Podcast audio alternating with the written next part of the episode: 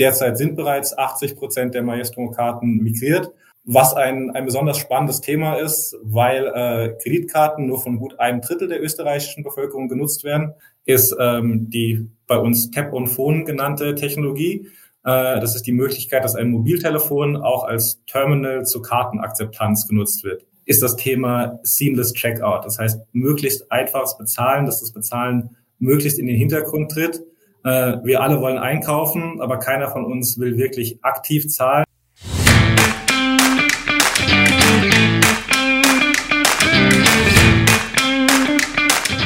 Hallo, hier sind Matthias Horvath und Karl Zettel von Payment Talk Focus Österreich. In diesem Podcast werden Persönlichkeiten der österreichischen Payment-Branche interviewt, um die unterschiedlichen Akteure der Branche kennenzulernen, aktuelle Herausforderungen zu diskutieren und zukünftige Trends und Produkte zu verstehen.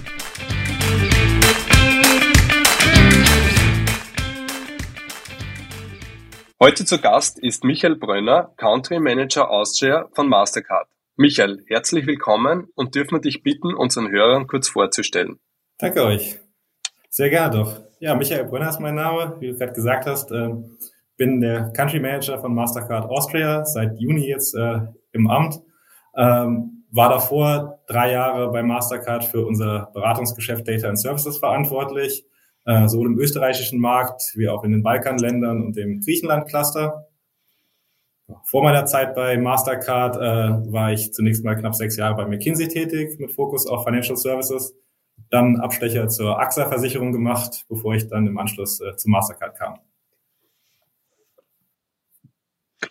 Ja, vielen Dank äh, nochmals, äh, Michael, dass du uns äh, heute die Möglichkeit bietest, ähm, mit dir quasi über die verschiedensten Themen in Payments zu reden. Ähm, jetzt hast du schon erwähnt, beziehungsweise hat sich der Karl schon vorgestellt als neuen Country Manager Österreich. Was genau äh, umfasst diese Rolle, wenn du uns das kurz vielleicht beschreiben Gerne doch. Als Country Manager trage ich die Gesamtverantwortung für den österreichischen Markt äh, mit unserem Team hier in Wien. Ähm, überall die Geschäftsfelder hinweg, vom Kerngeschäft, äh, New Payment Rails, äh, abseits des Kartengeschäfts, bis hin zu unseren Serviceeinheiten, die ich in meiner vorigen Rolle verantwortet habe. Ähm, ja, bin ich jetzt der Gesamtverantwortliche für, für Mastercard Österreich. Wenn man jetzt Mastercard hört, wird für den äh, Durchschnittsösterreicher gibt es genau ein, eine klassische Brand, würde ich sagen, unter dem Mastercard-Dachnamen und das ist Maestro. Beziehungsweise hört man jetzt immer wieder, ja, äh, ich habe jetzt keine Maestro-Karte, ich habe jetzt eine David Mastercard äh, und, und vor allem für den Durchschnittsösterreicher, den Durchschnittsbürger ähm, ist es halt sehr, sehr schwer zu verstehen, was ist jetzt der Unterschied zwischen Maestro, der Debit Mastercard, aber auch dazu einer klassischen äh, Mastercard Kreditkarte, beziehungsweise wie wir es ja früher gekannt haben, ich zahle mit Maestro oder mit der mhm. Mastercard. Wenn du uns da vielleicht ein bisschen einen Unterschied geben kannst, der äh, verschiedenen Karten und deren Features und Sehr Besonderheiten. Also wir unterscheiden grundsätzlich zwischen Debitkarten auf der einen Seite und Kreditkarten auf der anderen Seite. Äh, die Debitkarte, in Österreich typischerweise auch Bankomatkarte genannt, äh, ist eine Karte, wo Zahlungen direkt vom Konto abgebucht werden. Debit heißt auch Abbuchung, ähm, ist die ja, quasi Abbuchungskarte der typische Schlüssel zum Konto. Ähm, während die Kreditkarte in Europa das übliche Modell wird äh, typischerweise entweder 30 Tage später oder am Monatsende vom Konto abgebucht und für diesen Zeitraum zwischen Bezahlung und äh, Abbuchung erhält der Konsument von seiner Bank eben einen Kreditrahmen, deswegen Kreditkarte. Und innerhalb dieser Debitkarten oder Bankomatkarten äh, gibt es jetzt zwei Produktgenerationen. Es gab historisch äh, die in Österreich übliche Maestro-Karte und äh, nun äh, sind wir jetzt gerade in der Phase, die Maestro-Karten auf die sogenannte Debit Mastercard, das Nachfolgeprodukt, umzustellen. Der große Unterschied ist hierbei, dass die Debit Mastercard im Gegensatz zu Maestro ähm, auch eine 16-stellige Kartennummer hat, diese lange Kartennummer, die man von Kreditkarten kennt, die typischerweise hochgeprägt auf der Karte stehen. Und das ermöglicht den Einsatz der Karte auch für E-Commerce-Zahlungen. Da ist ja häufig so, dass man seine Kartendaten, eben seine lange Nummer, sein Expiry-Date, äh, den CVC auf der Rückseite angeben muss. Das ging bei Maestro äh, in der Form nicht und ist jetzt mit der Debit Card, äh, Debit Mastercard möglich. Das heißt, es bleibt eine Bankomatkarte, die direkt vom Konto abgebucht wird, aber eben diese, diese Funktionalität der, ähm, der E-Com-Zahlung ist gegeben. Vielleicht noch zwei, drei Infos dazu. In Österreich gibt es circa 10 Millionen Bankomatkarten. Ähm, all diese werden jetzt auf die neue Debit Mastercard umgestellt. Derzeit sind bereits 80 Prozent der Maestro-Karten migriert und die verbleibenden Karten äh, folgen auch noch, noch sehr zeitnah äh, im nächsten Jahr. Ähm, was ein, ein besonders spannendes Thema ist, weil äh, Kreditkarten nur von gut einem Drittel der österreichischen Bevölkerung genutzt werden und die anderen zwei Drittel, knapp zwei Drittel des Marktes äh, bekommen durch die Debit Mastercard jetzt erstmalig ein E-Commerce-enabltes Zahlungsmittel in ihrem Portemonnaie. Das sind ja auch typischerweise die Kunden, die keine anderen Zahl-Apps wie PayPal, wie Klarna nutzen. Das heißt, für all jene Kunden äh, ja, ermöglichen wir damals äh, damit erstmalig Zugang zu einfach sicherer Online-Zahlung. Sprich, eine der Strategien, äh, die Mastercard hier verfolgt, ist wirklich die Möglichkeit zu bieten, ähm, allen Konsumenten, die wollen, auch im E-Commerce äh, quasi mit, mit ihrer Karte zahlen zu können, auch wenn sie hier keine Kreditkarte haben wollen, sondern eben ihre Debitkarte verwenden absolut, wollen. Absolut. Wir sehen sehr, sehr stark natürlich äh, das Wachstum im, im E-Commerce. Ich glaube, das ist ein, ein Megatrend, äh, der ja äh, unbenommen seit Jahren äh, äh, zu beobachten ist. Und darauf reagieren wir eben, indem wir jetzt auch die, die Debitkarten äh, E-Commerce enablen, die Bankomatkarte, äh, parallel zur Kreditkarte, die das äh, schon immer konnte.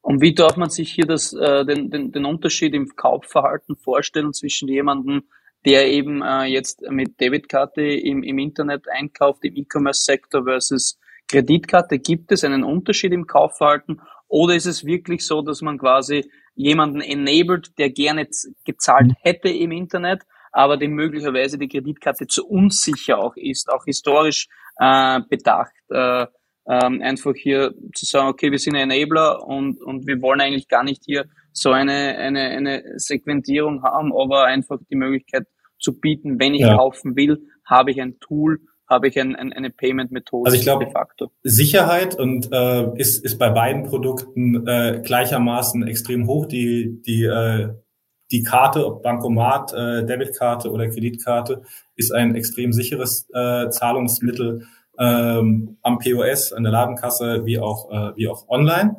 Ähm, und unterscheidet sich dahingehend zwischen den beiden Produkten Debit, Mastercard und Kreditkarte ähm, auch eigentlich nicht. Ähm, für die knapp zwei Drittel der Konsumenten und Konsumentinnen, die bisher keine Kreditkarte haben, ist es natürlich ein Riesen-Enabler. Äh, die anderen Kunden haben dadurch ja zwei Produkte in ihrem Portemonnaie, die beide die, äh, die grundsätzliche Einsatzmöglichkeit bieten. Und da ist es natürlich die Frage, wie unterscheiden sich die beiden Produkte, wie grenzen sie sich ab?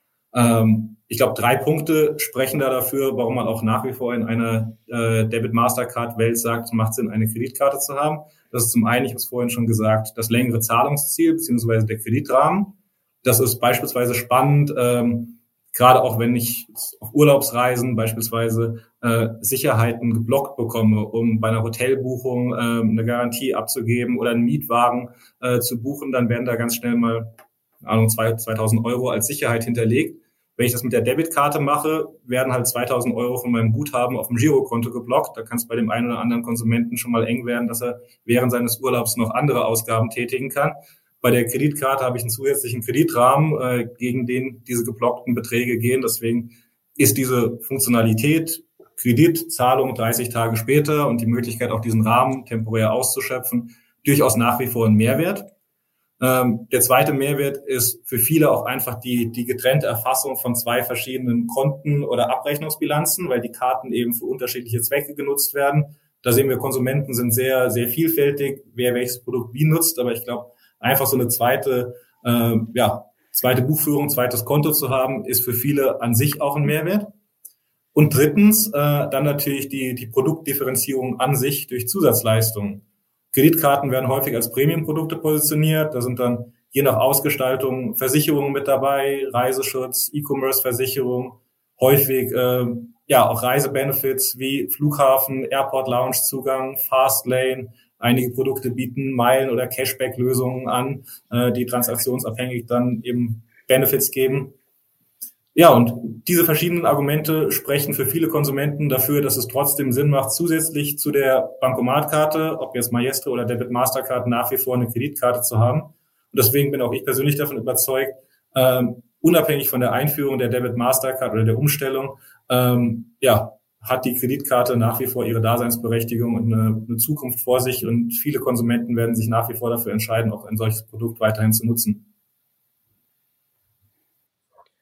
Jetzt ist Mastercard ja bekannt als äh, Technologieprovider. Hauptsächlich kennt man euch dennoch äh, als, als Karten äh. Ähm, welche zusätzlichen Produkte und Services äh, bietet Mastercard sonst noch so an? Was, was ist, was kommt da auf uns zu? Was ist bereits jetzt da, was wir nicht äh, täglich sehen? Kannst du uns da vielleicht einen Einblick geben? Also um ein Beispiel zu geben, wo wir momentan gerade daran arbeiten, was für viele Konsumentinnen und Konsumenten vielleicht derzeit noch nicht so sichtbar ist, aber in, in Zukunft häufiger auch in Österreich zu beobachten wird, ist ähm, die bei uns Tap on Phone genannte Technologie. Äh, das ist die Möglichkeit, dass ein Mobiltelefon auch als Terminal zur Kartenakzeptanz genutzt wird. Die allermeisten kennen die Möglichkeit, mit dem Handy über ähm, Apple Pay, Google Pay, äh, Wallets schon zu bezahlen, aber andersrum mit dem Handy auch Geld zu empfangen, äh, ist etwas, was wir gerade dabei sind, mit unseren Partnern, den Acquirern und einigen Händlern äh, zu verproben und in Zukunft auszurollen. Das ist spannend, weil es eine ganze Reihe von, von neuen Use Cases ermöglicht sei es für, für Kleinsthändler, die dann nicht die Infrastruktur äh, eines klassischen Terminals aufbauen müssen, beispielsweise Handwerker, die äh, vor Ort zu Hause Dienstleistungen erbringen, können dann, ohne dass sie ein Terminal einstecken haben müssen, Handy haben sie ja trotzdem meistens dabei, damit Zahlungen empfangen. Ähm, oder ist auch ein spannender Case hinsichtlich ähm, Skalierung der Infrastruktur. Denken wir beispielsweise an einen Gastronom, der typischerweise in seinem Restaurant vielleicht zwei klassische Terminals hat und jetzt eine größere Veranstaltung, ein Volksfest ausrichtet und dann zehn Saisonkräfte einstellt für ein Wochenende. All diese zehn könnte man dann temporär für den Zeitraum von einem Wochenende zusätzlich mit ihren vielleicht sogar privaten Handys freischalten, sodass die dann äh, bei dem Volksfest ebenfalls Kartenzahlungen akzeptieren können. Äh, das heißt, Skalierbarkeit ist, ist ein weiterer starker Punkt, warum ähm, Handys als, als Empfangsgerät für Kartenzahlungen durchaus spannend sein können. Ja, und da stehen wir aktuell sehr am Anfang, äh, haben jetzt gerade vor circa zwei Monaten äh, mit einem der großen Acquirer in Österreich einen Pilot gemacht, wo wir hier in Wien äh, bei einem Beachvolleyball-Turnier Tap on Phone getestet haben unter schwierigen Echtbedingungen. Da sind äh, ja durch die durch die Fanreihe diese ähm, Getränkeverkäufer, die Getränke und Snacks verkauft haben, gegangen und die wurden alle mit äh, entsprechenden Handys ausgestattet. Äh, da konnte man dann schön testen, dass auch bei Sonneneinstrahlung und auch wenn mal ein Drink verschüttet wird, äh, wie das denn funktioniert. Ähm, also wirklich ein Härtetest, der aber sehr, sehr gut gelaufen ist. Feedback aller Partner war sehr positiv. Äh, daher glaube ich, ja, das könnte so eine der Technologien sein, die wirklich recht zeitnah mehr im Land äh, zu beobachten sein wird. Jetzt, jetzt seid ihr nicht nur im normalen Fiat-Bereich unterwegs, sondern auch im Krypto-Bereich. Äh, welches Thema spielt Kryptowährungen für Mastercard? Ähm, ja, Krypto ist ein, eine spannende Technologie, die wir uns aktiv anschauen, äh, wo es auch einige Angebote und Lösungen äh, auch in Zusammenarbeit mit, mit Partnern, mit kartenausgebenden Instituten gibt. Ähm, beispielsweise zunächst mal der, der Use Case, an den wahrscheinlich die allermeisten denken, kann ich mit Krypto bezahlen, äh, wo es Anwendungen gibt, die dem zumindest sehr nahe kommen, ähm, weil ich eben eine Karte habe, die auf ein Kryptokonto äh, verlinkt ähm, und ich dann eine Transaktion in der realen Welt an der Ladenkasse beim Biller mache. Ähm, und dann werden im Hintergrund, wenn ich jetzt für 20 Euro was beim Biller einkaufe, eben Kryptos, äh, Bitcoin, Ethereum, was auch immer, ähm, in dem in der Höhe verkauft. Der Händler erhält trotzdem eine Fiat-Transaktion, also Euro, ähm, aber für den Konsumenten wirkt es so, als würde er eben äh, einen Teil seines Bitcoin oder was auch immer die Kryptowährung ist, Vermögens dafür einsetzen können. Ähm, das glaube ich, so der, der klassische Use Case. Äh, den gibt es aus meiner persönlichen Sicht äh, durchaus eher ein, ein Nischen-Case, äh, weil generell Kryptowährungen für die allermeisten, äh, zumindest heutzutage, primär als, als Asset- und Investmentklasse genutzt werden, ähnlich wie äh, Menschen auch in Gold, in Aktien, in Rohstoffe investieren, äh, investiert man jetzt auch in, in Kryptos.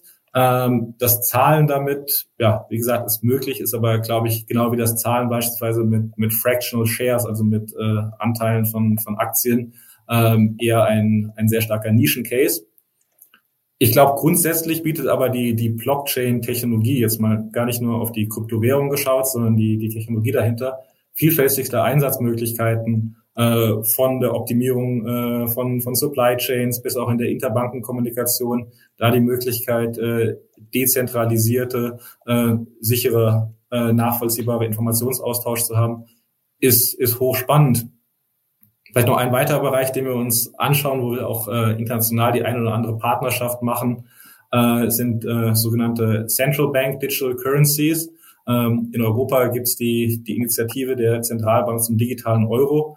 Ähm, ja, auch für uns eine spannende Diskussion, an der wir uns aktiv beteiligen, die, wenn wir über digitalen Euro jetzt konkret sprechen, sicherlich auch noch einige Zeit lang brauchen wird, bis sie in, in Europa mal irgendwann wirklich für den Endkonsumenten sichtbar und relevant wird, aber die äh, momentan in der Branche doch durchaus schon aktiv geführt wird, diese Diskussion.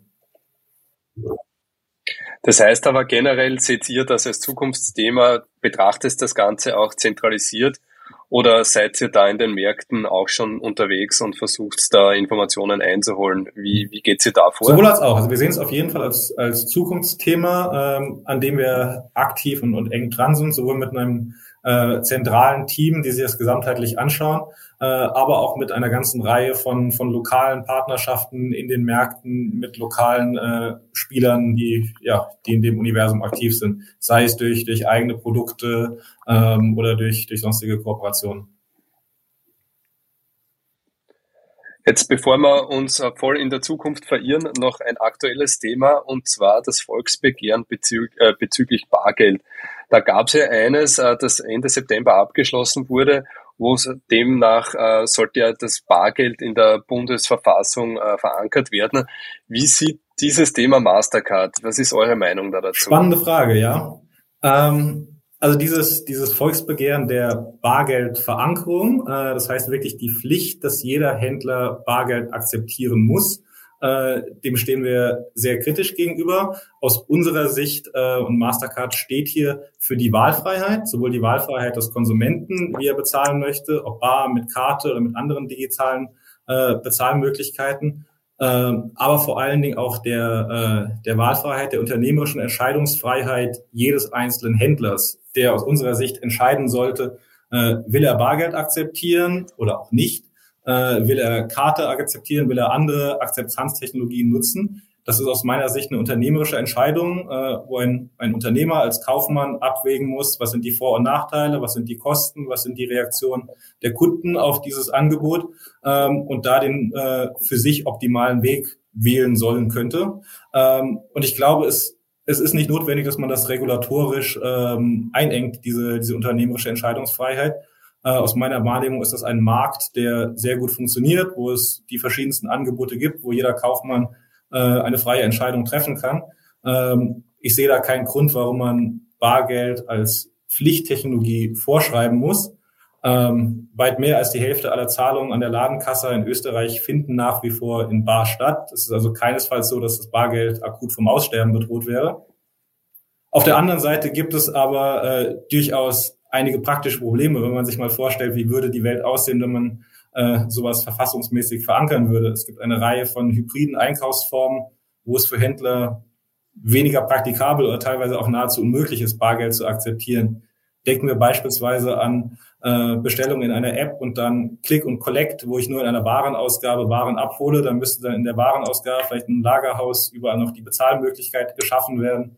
Oder denken wir an ähm, Transaktionen, ja, die die stattfinden, ohne dass dass äh, Personen direkt involviert sind. Wenn ich jetzt hier äh, vor die Tür gehe und mir einen Scooter miete oder Carsharing nutze, dann müsste ich in jedem Carsharing-Auto oder bei jedem Scooter irgendwo einzeln Bargeld einwerfen können, was einfach nicht praktikabel ist.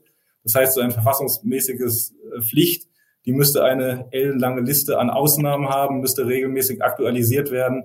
Ähm, das ist aus meiner Sicht wenig praktikabel. Und äh, um nochmal zu dem ersten Punkt zurückzukommen, Wahlfreiheit, unternehmerische Entscheidungsfreiheit aus meiner Sicht auch äh, weder notwendig noch sinnvoll.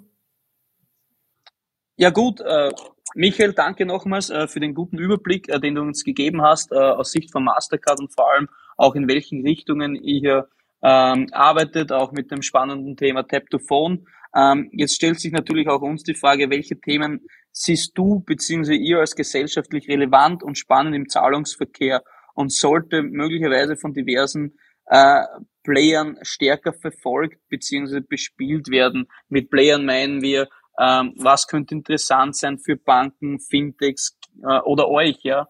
Äh, welche Themen seht ihr hier, beziehungsweise welche Themen wollt ihr hier auch mhm. angehen gemeinsam mit Partnern? Vielleicht noch ein Thema, was jetzt äh, gut zur vorherigen Frage von wegen äh, Bargeld, Volksbegehren äh, passt, ist nichtsdestotrotz auch die, die Bargeldversorgung ein Thema, was äh, auch für, für Mastercard durchaus ein relevantes Thema ist. Ähm, alle Bankomatbehebungen, ähm, sehr, großer Anteil zumindest, läuft da auch über unser Netzwerk. Ähm, und wir, wir tragen ja auch aktiv dazu bei, die, die Bargeldversorgung sicherzustellen, äh, machen das nicht nur äh, derzeit äh, durch, die, durch die Bankomaten, ähm, sondern beispielsweise auch durch den Bargeldservice, den wir in Zusammenarbeit mit, äh, mit vielen österreichischen Händlern machen. Das heißt, an der Ladenkasse, wenn man seinen Einkauf mit Karte zahlt, dann zusätzlich dort auch noch Bargeld beziehen kann. Das ist, ähm, zu deinem Punkt zu kommen, durchaus ein gesellschaftlich relevantes Thema, gerade im ländlichen Raum, wo ähm, auch vor dem Hintergrund äh, einer zunehmenden ähm, Reduktion der Filialinfrastruktur Bargeldversorgung äh, durchaus hier und da ein Thema ist, auch wenn Österreich der, äh, derzeit noch eine der höchsten Bankomatdichten in Europa hat. Ähm, ja, das, das betreiben wir sehr aktiv, sind da auch äh, mit circa 15 äh, großen Handelsketten in Österreich als Partner extrem gut aufgestellt. Äh, über 5000 Handelslocations äh, bieten diesen Service an. Zusätzlich zu dem Bankomatennetzwerk ist das also eine, eine starke Maßnahme, die, die Bargeldversorgung für die Bevölkerung äh, sicherzustellen. Übrigens auch etwas, was der österreichische Gemeindebund äh, aktiv unterstützt, mit dem wir da äh, in, in Partnerschaft sind.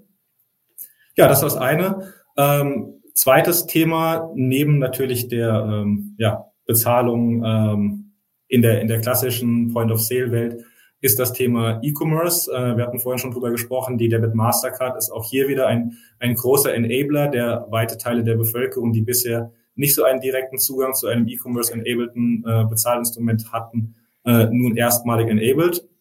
Vor dem Hintergrund ist natürlich auch der Fokus Ausbau von äh, E-Commerce-Zahlungen über unser Kartennetzwerk in, in, Zukunft eine strategische Stoßrichtung, ein, ein Schwerpunkt, äh, auf den wir uns besonders konzentrieren werden. Ähm, ja, E-Commerce ist natürlich auch hier wieder ein, ein recht heterogener Markt mit verschiedenen auch Payment-Use-Cases, äh, die wir uns einzeln anschauen und wo wir für jeden Use-Case versuchen, ähm, jeweils passende, attraktive Angebote zu bieten, um da sicherzustellen, dass äh, dass die Karte ein attraktives Bezahlmedium für, für die Konsumenten und Konsumentinnen ist. Ähm, und ja, wie gesagt, sehr, sehr heterogen, wenn ich da ein bisschen ins Detail gehen kann, äh, von, von Subscriptions, ähm, das heißt Abonnements wie meinem Spotify, meinem Netflix, äh, Disney und so weiter, ähm, wo der Kunde im Prinzip einmalig eine Entscheidung trifft, wie möchte er zahlen, seine Kartendaten hinterlegt oder vielleicht auch für eine Lastschrift seine, seine IBAN ähm, und es ja darum geht, was ist bei der ersten Auswahl äh, das bevorzugte Zahlmedium, wie möchte ich, dann sind wir wieder bei dem Stichwort äh, zwei Karten, Kreditkarte, über welches Konto möchte ich das abgerechnet haben. Äh, das sind eher entscheidungsrelevante Faktoren, aber dann ist bei einem Abo natürlich nicht Monat für Monat die Entscheidung neu gegeben. Ähm, eine andere Kategorie ist Kundenkontos bei großen Händlern, allen voran Amazon. Da ähm, habe ich auch in der Regel hinterlegte Zahlungsmittel, mehrere Karten beispielsweise, auch hier wieder die Lastschrift als eine Option. Äh, Unterschied zu den Abos ist aber, bei jeder Transaktion entscheidet der Kunde nochmal, äh, über welche Zahlmethode möchte er denn jetzt diese Bestellung abgerechnet haben. Da hat der Händler auch viel mehr Einsatz- äh, oder Eingriffsmöglichkeiten, ähm, beim Checkout nochmal eine Information zu positionieren, seine eigene Bezahllösung gegebenenfalls zu pushen oder seine eigene Co-Brand-Karte. Äh, das heißt, hier ein bisschen eine andere Wettbewerbsdynamik. Dann gibt's den, den Guest-Checkout ähm, bei großen Händlern, bei denen Kunden aber seltener einkaufen. Wenn ich einmal im Jahr eine Urlaubsreise buche, habe ich typischerweise bei, bei der Austrian Air wahrscheinlich kein Kundenkonto, sondern wenn ich dann da beim Bezahlen bin, gebe ich jemals meine Zahldaten ähm, einzeln ein. Hier ist das Thema Convenience ähm, ein, ein sehr, sehr entscheidender Faktor. Wie bequem ist es, meine lange Kartennummer, CVC und so weiter einzugeben im Vergleich zu ähm, Anmelden bei, bei Payment-Apps. Äh, was ist vielleicht aber auch die Sicherheit, die im Hintergrund steht, ähm, die Transaktion dann wieder rückabwickeln zu können und so weiter. Ähm, ja, dann gibt's dann gibt's spannende Use Cases wie, äh, ich nenne es gern äh, Buy and Partial Return, also die Möglichkeit, dass ich äh, gerade im Modebereich drei Paar Schuhe bestelle, aber von vornherein weiß, eigentlich will ich eins haben, bestelle sie aber in drei verschiedenen Größen, um durchprobieren zu können. Da will der Kunde häufig dann erst am Ende den Nettobetrag zahlen, wenn er weiß, er hat zwei Paar Schuhe zurückgeschickt, äh, will er das dritte eben bezahlen und will ich von vornherein die Belastung des Gesamtbetrags auf seinem Konto haben. Das heißt, hier ist so die, die Fristigkeit, dass ich später zahle, vielleicht auch eine Teilzahlung mache oder in Raten, äh, ein wichtiges Argument. Wieder eine ganz andere Gesetzmäßigkeit. Und ja, wir schauen uns äh, diese verschiedensten Cases äh, einzeln differenziert an und überlegen uns logischerweise Case für Case, äh, was können wir auch mit den relevanten Partnern machen, ähm, um das Ökosystem Kartenzahlung da weiterhin weiterzuentwickeln, äh, von der UX, von der Sicherheit her, äh, möglichst als, als die präferierte Lösung für, für viele Konsumentinnen und Konsumenten zu erhalten. Jetzt sieht man schon, ihr seid in wirklich sehr, sehr vielen Bereichen drinnen, was vielleicht nach außen auch gar nicht so sichtbar ist. Ähm, jetzt gibt's aber auch diese ganzen jungen Fintechs, die da streben nach mhm. neuen Lösungen. Welche, welche verfolgt ihr da? Welche beobachtet ihr da? Beziehungsweise welche sind euch da in letzter Zeit ins, ins, äh, aufs, äh, ins Auge gefallen, äh, wo ihr sagt, die sind wirklich spannend, das hat wirklich ein Use Case und dann, der gehört wirklich auch in die Breite getragen oder zumindest äh, die interessant sind für mhm. euch, die weiter zu verfolgen? Ja, wir, wir schauen uns ähm, in der Tat den, den Fintech-Sektor sehr, sehr aktiv an. Ähm, haben auch ein eigenes Programm, das sich StartPass nennt, aufgelegt, wo wir dezidiert mit Fintechs zusammenarbeiten, äh, Fintechs fördern und dann auch über dieses StartPass-Programm äh, häufig Kooperationsmöglichkeiten zwischen unseren traditionellen äh, Partnern, den, den kartenausgebenden Banken äh, und Fintechs ermöglichen. Ähm, ja, und zusätzlich äh, betrachten wir natürlich auch so den Markt aktiv, äh, haben hier und da als Mastercard auch schon das eine oder andere Investment getätigt. Wenn du mich jetzt äh, nach, nach konkreten Namen fragst, äh, welche Fintechs gerade so aus dem Karten-Payment-Kosmos ich spannend finde, dann fallen mir zunächst ähm, Produktanbieter an, die eine sehr differenzierte Product Value Proposition für einzelne Marktsegmente anbieten ähm, beispielsweise Moss aus Deutschland, äh, die sich auf Businesskartenlösungen für KMUs spezialisiert haben und da Mehrwerte für, äh, für die äh, kleinen mittelständischen Unternehmer bieten, wie zum Beispiel Invoice Management, äh, besonders gute Data Insights, Expense Management, Reisekostenabrechnung für Mitarbeiter, solche Themen. Ähm, oder wir haben vorhin über Krypto gesprochen, auch da gibt es natürlich äh, einige Anbieter, die in dem Segment äh, entsprechende Kartenlösungen anbieten. Ähm, um mal einen zu nennen, äh, ist, ist Hi, Hi.com. Ähm, die haben jetzt neulich gerade eine neue Kartenproposition auf den Markt gebracht ähm, mit Features ähm, ja, von Cashback-Programmen, äh, wenn ich äh, mit der Karte zahle, bis hin zu lustigen Gimmicks, wie dass ich mir eigene NFT-Avatare kreieren kann und die dann auch als Card-Design auf die Karte gedruckt bekommen kann. Ähm, es gibt auch eine ganze Reihe von Spielern, die damit nicht direkt an den Markt gehen, sondern das B2B anbieten für, für ihre Nische. Ähm, zum Beispiel aus Schweden kommt äh, Doconomy, äh, ein Partner, in dem Mastercard auch investiert ist, die sich auf, äh, auf das, den Bereich Sustainability spezialisiert haben. Was Doconomy macht, ist, dass sie, ähm, dass sie Card Spend anhand des äh, Carbon Footprints ähm, kategorisieren. Das heißt, wenn ich jetzt mit meiner Karte ähm, an der Tankstelle einkaufe, äh, habe ich da typischerweise einen deutlich höheren Carbon Footprint dieser Transaktion oder des, des hinterliegenden Gutes, als wenn ich jetzt im Supermarkt Lebensmittel einkaufe. Ähm, und die ermöglichen eben den Spend so zu äh, kategorisieren nach Händlerkategorie, dass ich den durchschnittlichen Carbon Footprint der Ausgaben sehe, das dann in verschiedene Kategorien clustern kann und so erstmal Transparenz für den Konsumenten schaffen und äh, das ist natürlich dann eine Basis, äh, auf die aufbauend viele, viele Anbieter auch noch verschiedene Offsetting-Angebote dazuschalten können, dass ich eben sagen kann, ich möchte gewisse Transaktionen, äh, Flugreisen beispielsweise oder andere, die, die einen hohen äh, Carbon Footprint haben oder auch einzelne Händlerkategorien ganz grundsätzlich ausgleichen, indem ich je nach Angebot dann Bäume pflanze oder irgendwelche anderen Sustainability-Aktivitäten äh, unterstütze. Ähm, und wie gesagt, Doconomy macht das dann eher B2B als Angebot für kartenausgebende Banken, die das dann in ihre Banking-App und ihr, ihr Produkt äh, integrieren können. Ja, das ist ein weiterer spannender Anbieter. Dann natürlich auch äh, in der B2B-Richtung äh, eine, eine ganze Reihe von Playern. Äh, Mastercard hat beispielsweise äh, vor nicht allzu langer Zeit sich an Aya beteiligt. Aya ist ein dänischer Anbieter, ähm, die sich auf Open Banking konzentrieren und da so ein Stück weit als, als Open Banking Aggregator auftreten. Ähm, eine Bank kann sich einmal über eine API-Schnittstelle mit Aya connecten und Aya hat dann im Hintergrund, ich glaube, 3000 äh, Banken angebunden, äh, so dass es für eine Bank leichter ist, sich ähm, ja eins zu eins an Aya zu connecten, als äh, eins zu N eben zu, zu allen anderen Partnern Schnittstellen zu schaffen. Ähm, und das dann äh, kombiniert mit einer, mit einer Veredelung der Daten, die über diese Schnittstelle gehen, dahingehend, dass beispielsweise Credit Scoring oder sonstige Ausgaben, äh, Kategorisierung, Mehrwerte geboten werden. Ähm, ja, ganz spannender Anbieter. Ähm, im Hintergrund, den wahrscheinlich ein Endkunde niemals direkt wahrnehmen wird, aber der für viele Partner doch durchaus, äh, durchaus spannend sein könnte. Wunderbar, jetzt sind wir schon fast am Ende. Jetzt kommt unsere spannendste Frage, wie immer zum Schluss. Äh, wir schreiben das Jahr 2030. Äh, wie glaubst du, dass wir in diesem Jahr bezahlen werden? Was glaubst du, welche Teile der Payment Value Chains wir noch immer haben werden, beziehungsweise welche verschwunden sein werden? Ja, sehr spannende Frage. Ähm, auch ich habe natürlich leider keine Kristallkugel.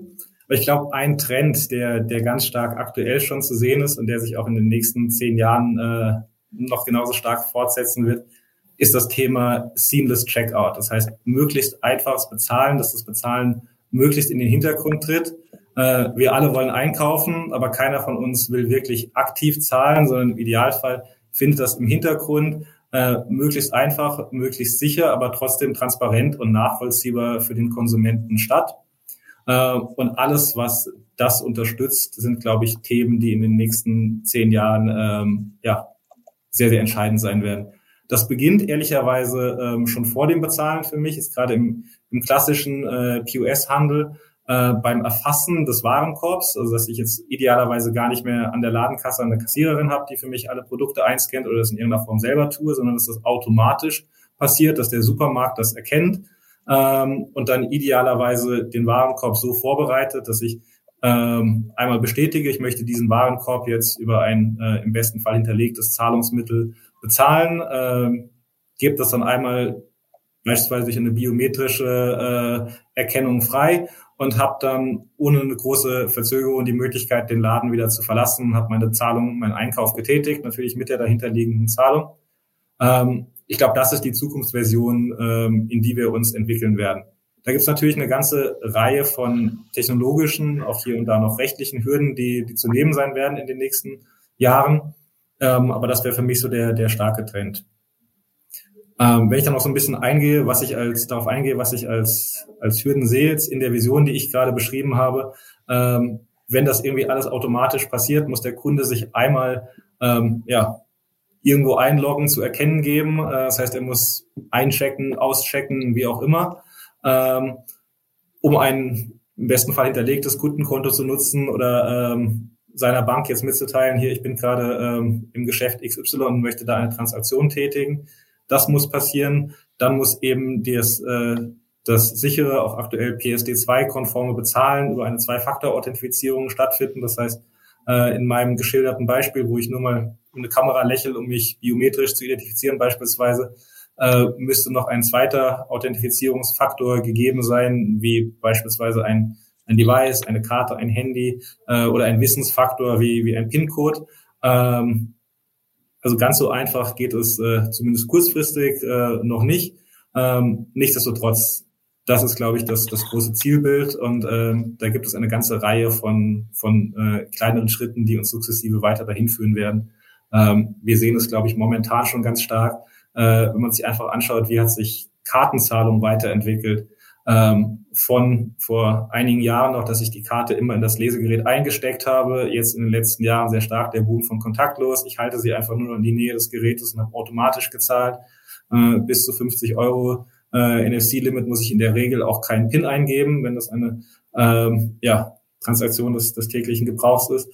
Ähm, Momentan boomen auch da äh, Technologien wie Mobile Payment oder Wearables, dass ich mit meiner Uhr bezahlen kann. Äh, für viele heißt das, ich muss auch die Plastikkarte gar nicht mehr einstecken haben, sondern kann eben mit einem Gerät, was ich ohnehin bei mir führe, wie meinem Handy, meiner Smartwatch, äh, eine Zahlung tätigen. Das sind erste Schritte und wie gesagt, ich glaube, da sind wir noch lange nicht am Ende. Da äh, wird sich in den nächsten Jahren, Jahrzehnten noch einiges tun. Ja, das glauben wir auch, dass es in Richtung Seamless gehen wird. Es gibt ja auch andere Formfaktoren. Man braucht ja nicht nur die Karte nehmen, sondern Variables, wie du gesagt hast, oder gar über, über Voice an sich bezahlen. Da sind wir sicher noch nicht am Ende angekommen und auch rechtlich gibt es da noch einiges zu diskutieren. Super, Michael. Dann herzlichen Dank für deine Zeit und allen Hörern herzlichen Dank fürs Zuhören. Danke euch. Hat mich gefreut.